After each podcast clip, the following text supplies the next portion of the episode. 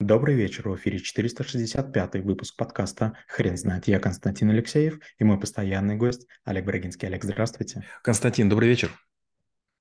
Хрен знает, что такое энтузиазм, но мы попробуем разобраться. Олег, расскажите, пожалуйста, почему это навык? Энтузиазм– это древнегреческое слово, суть которого – это желание, воодушевление, это такая положительно окрашенная эмоция и действия, которые сделал человек в этом состоянии. А первоначально словом энтузиазм обозначали людей, которые были одержимы каким-то божеством и в угоду этому божеству или вере, или жрецам были готовы сделать на все что угодно. Причем, как правило, имелась в виду положительная черта, то есть возвышенная, прекрасная, и э, в том числе вдохновение.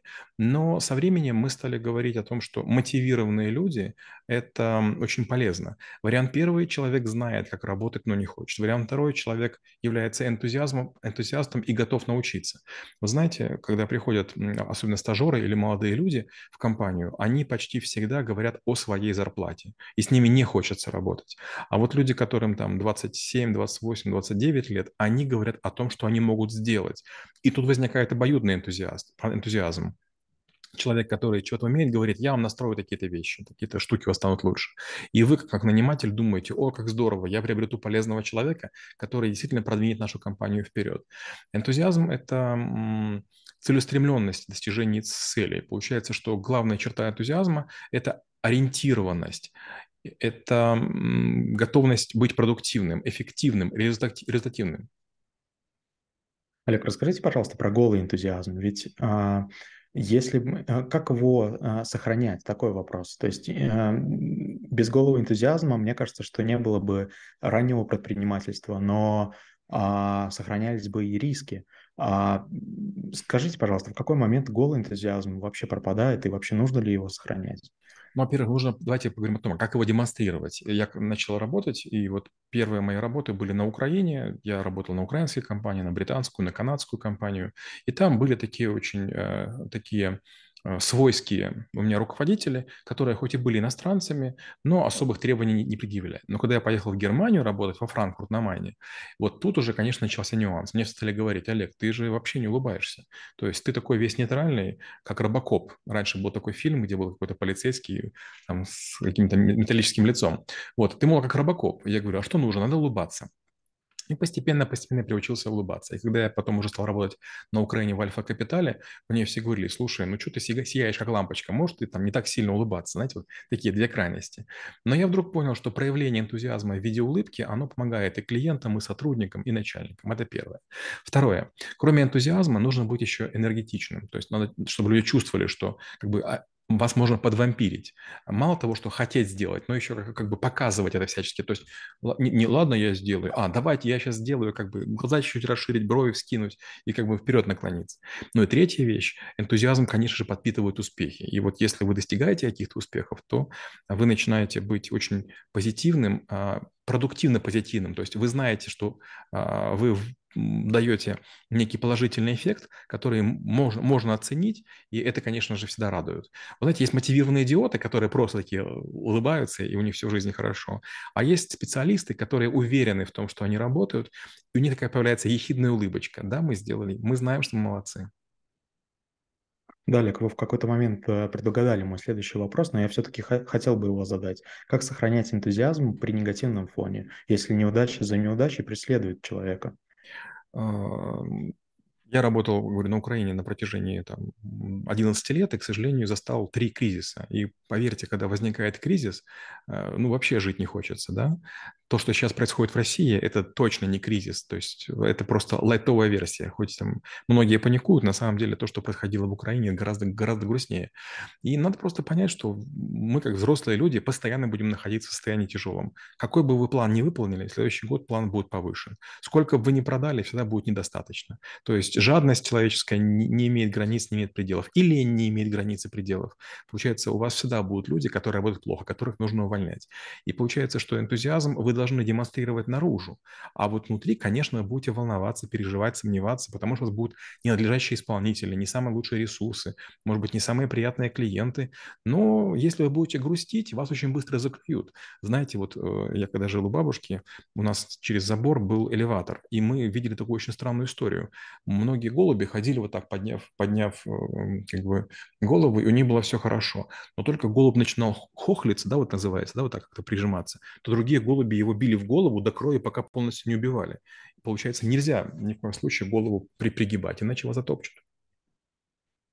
Олег, скажите, пожалуйста, можно ли а, утверждать, что вы нашли какую-либо формулу энтузиазма? Можно ли а, сказать, что да, давайте остановимся на формуле, пожалуйста.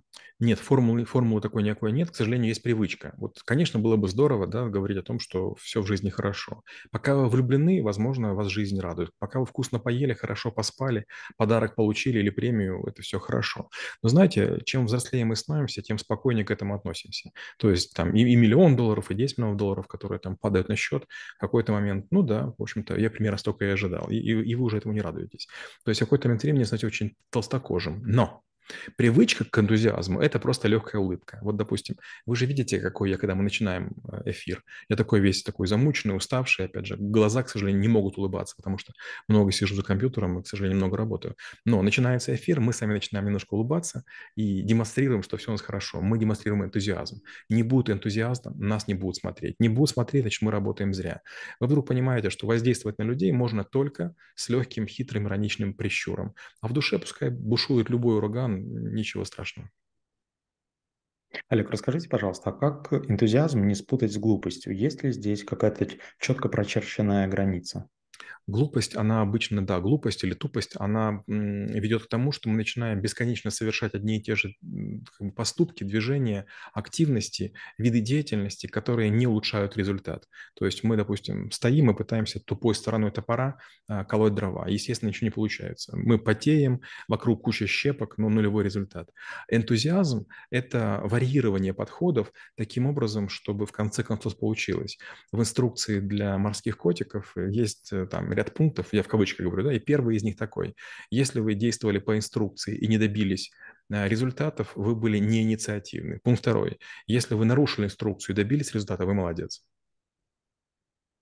Олег, а скажите, пожалуйста, а есть ли какая-либо корреляция между э, энтузиазмом и а, заработком человека? Конечно, есть. Знаете, когда вот я работал в подразделениях, у меня долгий срок, э, наверное, может быть, лет 6 или 7, были подразделения, которые сидели по кабинетам. Заходишь в кабинет, там сидит там 2, 3, 4, 6, 24, 30 человек. Ну и у всех нас настроение примерно одинаковое. Но потом я начал руководить подразделениями гораздо большего размера, и это были open space, по 300 человек и так далее. И знаете, вот всегда возникает такая интересная история, это я еще на лекциях заметил. Когда приходишь на лекцию, ты понимаешь, что буквально есть 2-3 человека, человека, чьи улыбки как бы тебя радуют. Если кивнул такой человек, он может быть отличником или хорошистом, но ты прям чувствуешь, что ты сделал хорошую работу. То же самое вот в офисе. Э, всегда были такие ребята, которые, как правило, потом выбиваются в руководители, которые ловят глазами, которые как-то улыбаются, которые рассказывают о каких-то идеях, которые приносят в клювике интересные гипотезы. И да, вот это и есть энтузиазм. Большинство людей просто работают и надеются, что со временем их положение улучшится. А люди с энтузиазмом энтузиазмом, они, знаете, вот занимаются украшением своей жизни и окружающей среды. Они пытаются работать умно, они пытаются чему-то учиться, они думают о работе за пределами офиса, и это обязательно дает свои результаты.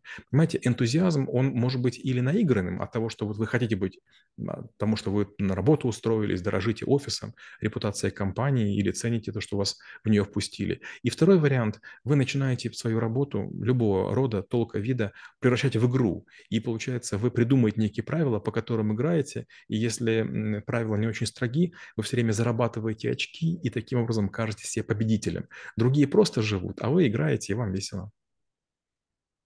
Олег, поделитесь, пожалуйста, когда энтузиазм только вредит? Энтузиазм вредит тогда, когда вы не знаете рецепта. Предположим, вот э, вы покупаете дорогую говядину вагю. Это японская, которая стоит «Будь здоров». И, естественно, она предназначена для не очень большого количества видов э, готовых блюд. Но если вы просто из нее сделаете гуляш или, не дай бог, фарш в котлеты, это будет чудовищно. Вот получается, есть люди, которые берут дорогие ресурсы, и с их помощью создают ничтожные результаты. Помните, есть такая фраза, да, гора родила мышь. Вот это очень-очень обидно. Если посмотреть на вот э, окружение, мы часто слышим о том, как э, высокие руководители рассказывают о том, чего добились их компании, и слушаешь и думаешь, боже мой, ребята, вы чего? Там у вас десятки тысяч человек, у вас миллиарды долларов в обороте, и вы сегодня рассказываете о том, что вы допустили голосового помощника или внедрили там искусственный интеллект, который будет там, не знаю, отвечать на 30% вопросов по, по линиям колл-центра. Олег, спасибо. Теперь на вопрос, что такое энтузиазм, будет трудно ответить. Хрен знает.